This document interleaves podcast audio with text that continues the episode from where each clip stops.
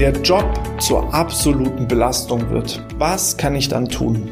Und damit herzlich willkommen zum BGM Podcast, der Podcast über betriebliches Gesundheitsmanagement für kleine und mittelständische Unternehmen.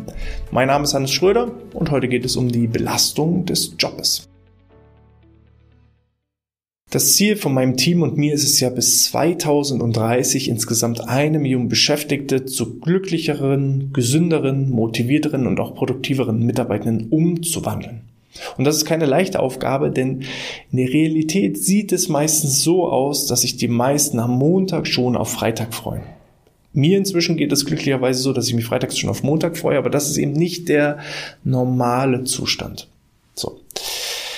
Es gibt natürlich einmal Jobs, die ich einfach mache, um meine Brötchen zu verdienen. Ähm, die akzeptiere ich, die sind vollkommen okay.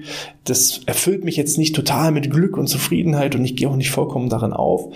Wenn es da so eine Art Übergangsphase ist und ich mich da in so einem Prozess befinde und einfach erstmal den Job sichere und was Besseres suche, okay. Darum geht es hier heute gar nicht, sondern es geht darum, wenn mein Job wirklich, wirklich schon zur richtigen Belastung wird, um nicht sogar zu sagen zum absoluten Albtraum wenn ich wirklich innere Unruhe verspüre, morgens mich gar nicht mehr aufgerafft bekomme, schon Angst habe, wenn der Wecker klingelt, wieder auf diese Arbeitsstelle zu gehen, dann ist das ein echtes Problem, was sowohl psychisch und später dann natürlich auch körperlich ähm, ja Probleme nach sich zieht und die gilt es eben von vornherein zu identifizieren, zu eliminieren und natürlich auch zum Positiven umzuwandeln. Falls ihr in so einem Job seid, der einfach nur ein Job ist, um ihn einfach zu machen, dann äh, versucht hier als kleiner Tipp, irgendwie einen anderen glückserfüllenden Ausgleich zu finden. Ich kann euch dazu zum Beispiel das Buch empfehlen, Ultramarathon Man. In dem Buch geht es um einen Ultramarathonläufer, für die, die sich nicht auskennen. Ultramarathon heißt wenigstens 100 Kilometer oder mehr am Stück laufen. Der Autor des Buches ist eben absoluter Fan und es ist so seine Passion zu laufen. Er sagt, er arbeitet, um zu leben und er lebt, um zu laufen. Das ist so sein Credo. Er ist irgendwie angestellt als Marketingassistent oder irgendwie so. Ähm, da ist er nicht weiter drauf eingegangen, weil er gesagt hat, den Job mache ich, um meine Brötchen zu verdienen. Weil mit dem Ultramarathon laufen, leider ist es so, dass man davon nicht leben kann. Aber er geht da vollkommen drin auf und er hat praktisch einen gedanklichen Switch gemacht, indem er einfach sagt, okay, den Job, das ist nicht das, wo ich drin aufgehe, wo ich total glücklich und zufrieden bin. Aber ich gehe trotzdem gerne zur Arbeit, weil mit der Arbeit verdiene ich das Geld, um meine absolute Passion zu verfolgen. Und für alle, die eben jetzt momentan so ein leichtes, ein ganz leichtes Unwohlsein haben und sagen eben, naja, der Job, den ich habe, der ist okay, ich gehe da nicht voll drin auf, die sollten eben gucken, können sie eben vielleicht den Job verwenden als Mittel zum Zweck. Sucht also euch irgendwie so, ja, ein höheres Ziel.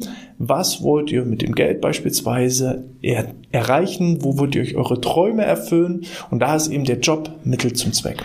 Und wenn ihr da so einen gedanklichen, ja, Switch einfach wahrnehmen könnt, dann ähm, geht es euch schon mal viel, viel besser. Ne? Ich mache das, bei mir war das immer, ich habe lange Autofahrten früher gehasst. Und inzwischen liebe ich lange Autofahrten, weil auf langen Autofahrten höre ich total spannende und inspirierende Podcasts oder Hörbücher. Das heißt, ich habe das Negative mit etwas Positivem verknüpft, was deutlich besser ist als das eigentliche Negative. Und dadurch ist beides zusammen in Kombination eine positive Erfahrung. Ich freue mich inzwischen auf jeden Stau, in den ich gerate, auf jede Umleitung, die ich fahren muss, weil ich dann einfach länger Podcast beziehungsweise Hörbuch hören kann. Und so müsst ihr das vielleicht auch mit eurem Job sehen. Ja, die nächste Reise, die ihr machen wollt oder das nächste Hobby, was ihr euch mit eurem Job finanziert, ist schon mal eine Möglichkeit, wenn es darum geht, dass ihr euren Job irgendwie so ein bisschen, so ein bisschen, nur ein bisschen kräftezehrend empfindet, energieraubend empfindet. Wenn es aber so ist, dass ihr euch wirklich absolut belastend fühlt, wenn der Job wirklich zur Belastung wird, dann solltet ihr folgende drei Schritte machen. Schritt Nummer eins ist erstmal die Analyse des eigentlichen Problems, der eigentlichen Ursache. Denn unser Gehirn neigt leider dazu, Dinge zu pauschalisieren. Wir sagen pauschal, der Job ist einfach eine Katastrophe, der Job ist ein Albtraum. Obwohl es vielleicht gar nicht der gesamte Job ist, sondern lediglich der eine Kollege, der mich stört. Oder lediglich die Führungskraft, die mich stört. Oder eine ganz bestimmte Aufgabe, die mich stört. Wenn ihr das Problem gefunden habt und isoliert habt, dann ähm, könnt ihr nämlich schon mal den Blick von der komplette Job ist schlecht hin zu das eine ist schlecht lenken. Und was ich euch dann nochmal empfehlen kann, ist, fangt erstmal bei euch selbst in dieser Reflexion an. Gerade wenn ihr schon sehr, sehr, sehr viele Jobs ausprobiert habt und immer wieder denselben Prozess, negativen Prozess durchlauft, wenn jeder Job, den ihr bisher hattet, eine absolute Katastrophe war, wenn jedes Mal Streitereien entstanden sind gegenüber dem Vorgesetzten oder gegenüber den äh, Kolleginnen und Kollegen, ähm, dann fangt bitte, so hart wie es jetzt erstmal klingt, geht erstmal selbst mit euch ins Gericht, fangt erstmal selbst an. Weil wenn 20 Jobs schlecht sind, dann ist der einzige Faktor, der bei allen 20 Jobs der gleiche war, ist eure Person. Es ist wie mit vielen Partnerschaften. Ich habe einen, einen Bekannten, der hatte bestimmt schon 20, 30 verschiedene Freundinnen und jedes Mal sagt er, ach, es war nicht die richtige und irgendwie funktioniert es nicht und seine Probleme sind immer die gleichen. Und die einzige Person, die er in jede Partnerschaft immer mitgenommen hat, war seine eigene Person. Oder wenn man mal ja, beim Fernsehen irgendwie bei den Auswanderern hängen bleibt. Menschen, die in Deutschland Probleme haben, gehen ins Ausland in der Hoffnung, dass da alles besser ist und merken dann relativ schnell, dass sie da die, genau die gleichen Probleme, wenn nicht sogar noch viel, viel größere Probleme haben. Und der äh, limitierende Faktor in dem Sinne sind sie selbst.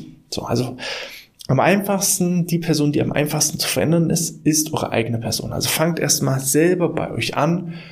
Wo habt ihr vielleicht anderen für Dinge die Schuld gegeben, wo ihr euch hättet selber die Verantwortung annehmen sollen.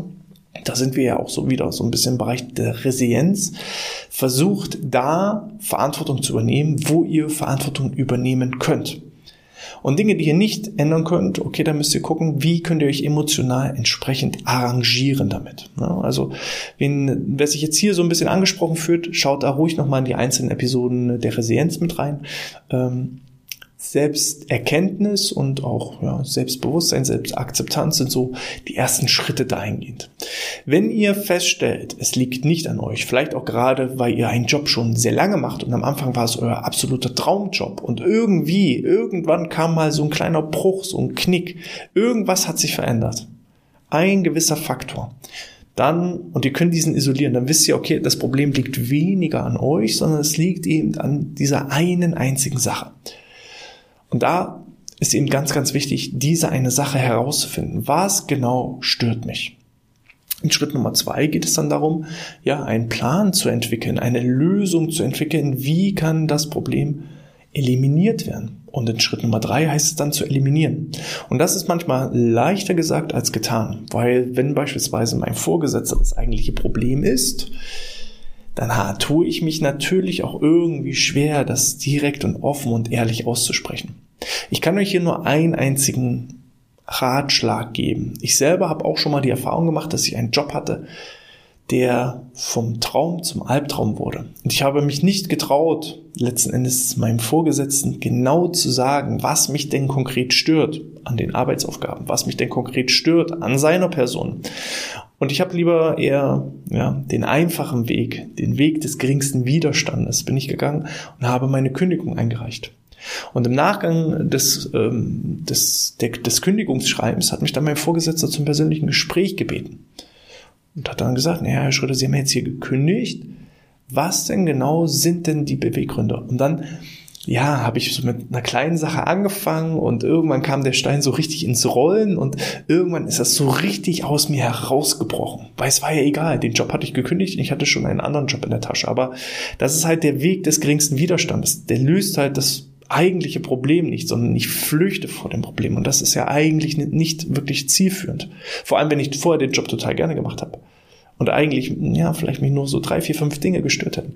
Ich habe damals leider den Weg des geringsten Widerstandes gewählt, habe mir einen anderen Job gesucht und als es um nichts mehr ging, habe ich dann den Mut gefasst und habe mal alles aufgezählt, was mich so richtig angekotzt hat in dem Job.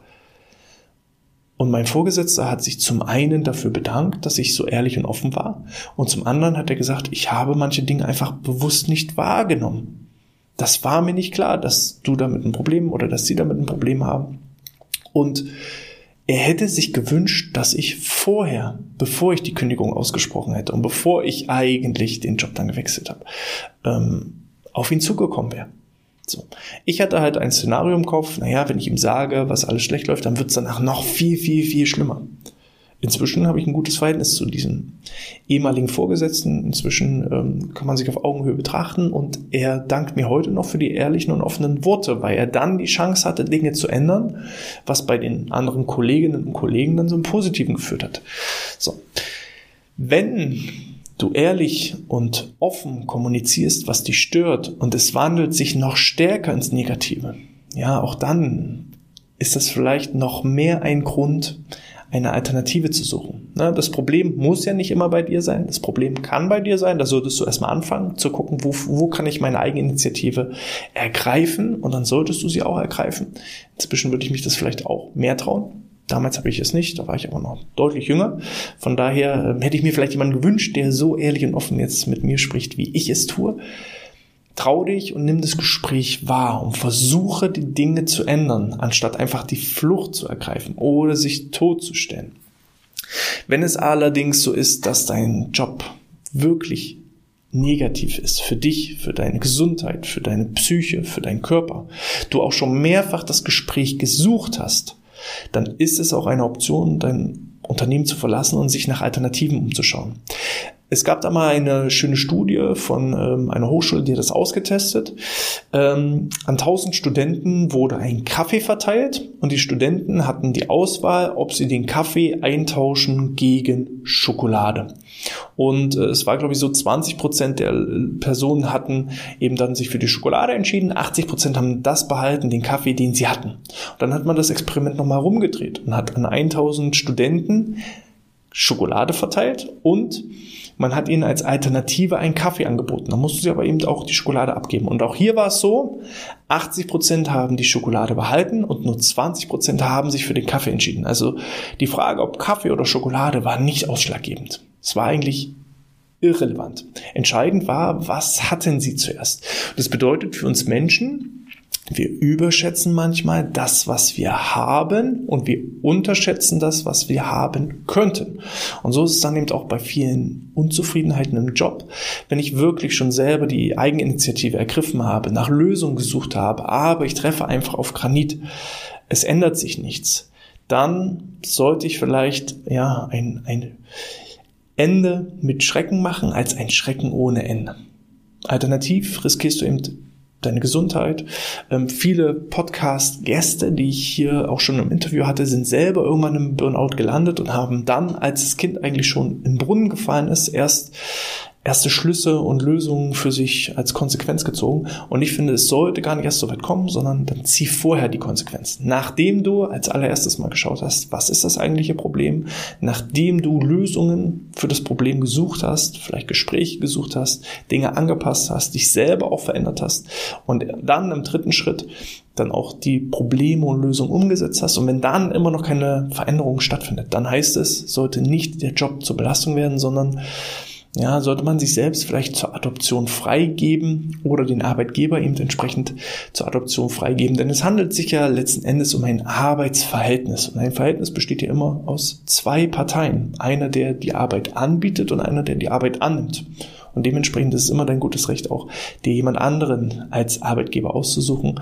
Ähm, das wäre so der letzte Schritt. Nicht zu früh, den Job einfach kündigen, sei nicht so feige, wie ich es damals war und einfach das Unternehmen fluchtartig verlassen, anstatt an den Problemen zu kämpfen. Erstmal an den Problemen kämpfen und wenn dann keine Lösung eintritt, wenn du merkst, dass nur du dich verändert hast, aber das Umfeld sich nicht verändert, dann heißt es sich einfach ein anderes Umfeld zu suchen. Wie sind deine Erfahrungen? Hast du, empfindest du deinen Job als Belastung? Und wenn ja, Konntest du das vielleicht auch schon inzwischen zu etwas Positivem verändern oder wie ist deine Strategie? Lass uns da gerne im Rahmen der Community deine Erfahrungen teilen, entweder als Kommentar unterhalb der Videos oder als 5-Sterne-Bewertung in iTunes oder der Apple Podcast App. Schreib mir auch gerne eine E-Mail an info.outness.de. Ich freue mich über jeden Austausch. Ich beantworte alle Anfragen persönlich und äh, freue mich dementsprechend auf dein Feedback. Bis zum nächsten Mal bleib gesund, pass auf dich auf und sportfrei.